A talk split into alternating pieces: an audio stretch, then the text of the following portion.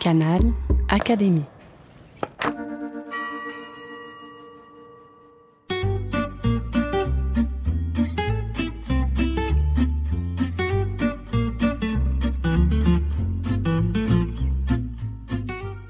À tout prix, la rubrique des lauréats des académies et de l'Institut.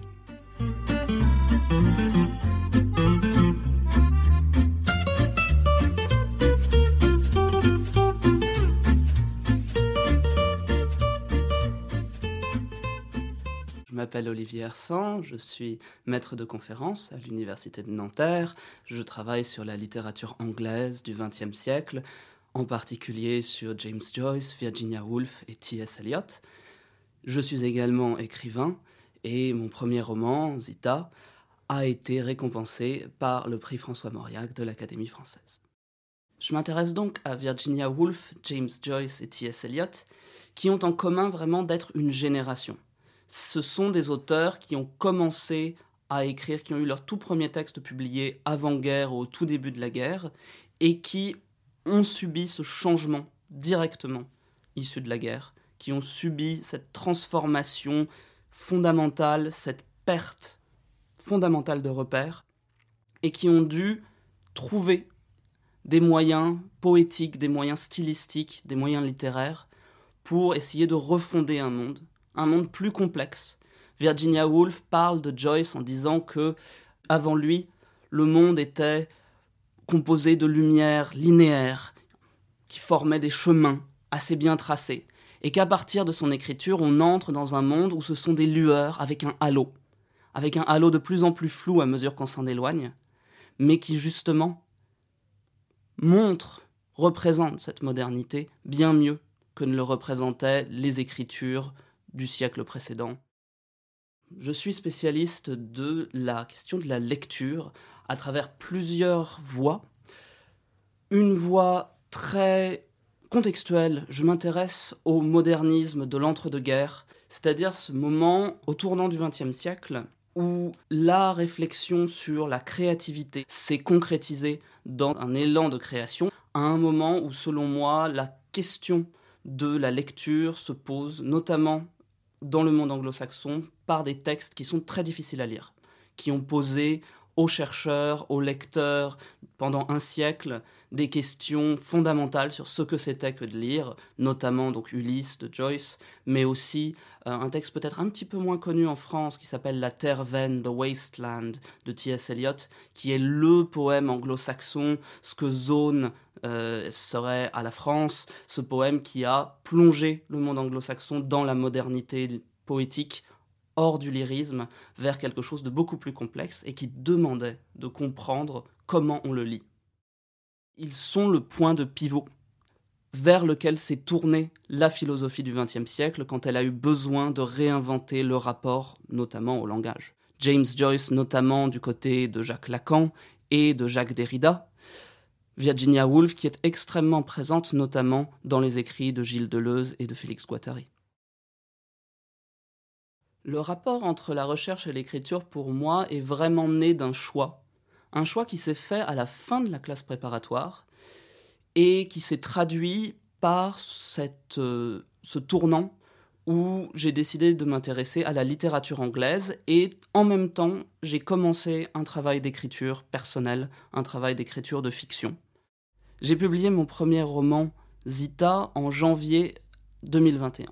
C'est l'histoire d'une jeune fille, presque jeune femme italienne, dans un petit village au milieu de nulle part, où il y a un notaire rentré blessé, rentré diminué de la guerre, et sa voiture.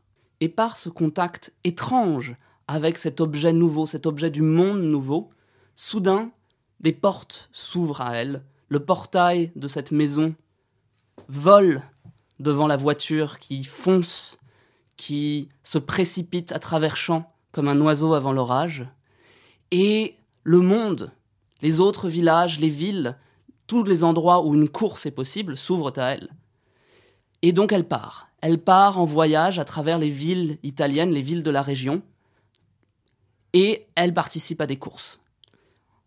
Avec de plus en plus de succès, avec de plus en plus d'aise, mais aussi à mesure que les enjeux augmentent, avec de plus en plus de dangers et une menace de plus en plus forte de la politique, de ce monde d'idéologie qui écrase les individus.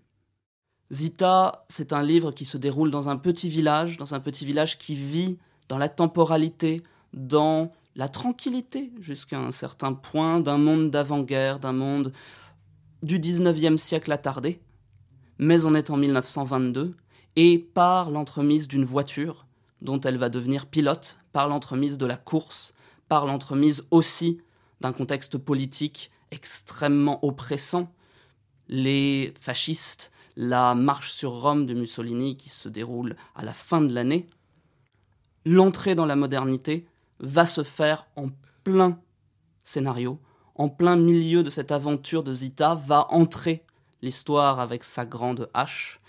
Et je ne dis pas le résultat, mais il y a bien entendu cette confrontation, cette confrontation qui est au centre de mes intérêts. L'influence de Virginia Woolf a été décisive dans le portrait que j'ai voulu faire de cette Zita, de ce personnage pris entre sa condition de femme dans un monde ancien et cette possibilité presque inouïe de conduire une voiture.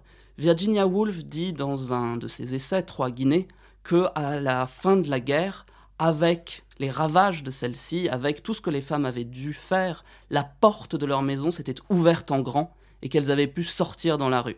Zita, c'est celle qui, parce que un homme a perdu ses jambes, c'est le propriétaire de la voiture qui est vétéran de guerre et qui a perdu ses jambes, parce qu'il a perdu ses jambes, elle peut obtenir cette voiture, elle peut sortir, elle peut ouvrir grand cette porte, avec tous les dangers que cela implique. C'est un livre qui a pris cinq ans, beaucoup d'itérations, beaucoup de travail, notamment un grand travail d'atmosphère. Ce qui est très difficile, il me semble, dans l'écriture telle que je l'ai envisagée, c'est d'arriver à faire la part de ce qui est possible et de ce qui est toujours une forme d'impuissance de la part de l'écriture. L'écriture ne réécrit pas l'histoire. J'étais face à des fascistes que Zita ne pourrait jamais battre. J'étais face à un destin qui pesait sur Zita, qui pesait sur mon écriture, et face auquel il fallait trouver des échappées. Voilà, bien sûr, la course était l'échappée par excellence, mais dans l'écriture, je pense que c'est cette recherche d'échappée qui est la plus, la plus belle, mais aussi la plus difficile, face aussi, je pense, à un certain pessimisme de l'époque, à un certain poids qui nous pèse, des anxiétés, des angoisses très lourdes en ce début du XXIe siècle. La littérature face à cela a énormément de pouvoir, à condition de combattre son impuissance, à condition de ne pas se laisser prendre à cette illusion qu'elle ne peut rien dire et qu'elle ne peut rien faire. Je crois aujourd'hui que les années 20 sont un tournant sur lequel il faut revenir, sur lequel il faut poser les yeux à nouveau.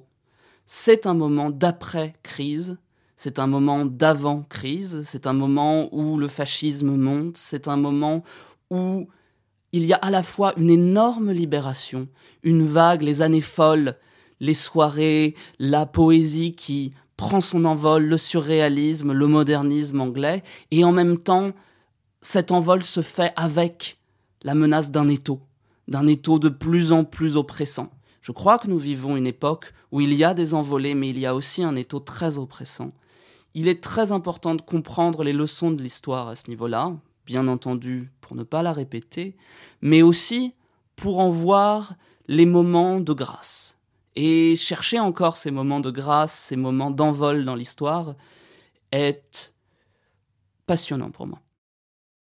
Écrire pour soi-même, écrire avec les boyaux, ça n'a absolument rien à voir, bien entendu, avec l'écriture académique, qui est une écriture beaucoup plus encadrée, qui est une écriture où l'on parle à des gens que l'on connaît pour la plupart, ou en tout cas que l'on s'apprête à connaître. Au contraire, là, il y a ce saut dans le vide. on ne sait pas où l'on est, la seule chose que l'on sait, c'est que l'on est avec soi-même. Il y a une angoisse, je dirais, heideggerienne, à ce contact avec sa propre, son propre gouffre. Et en même temps, ça a quelque chose d'absolument libérateur.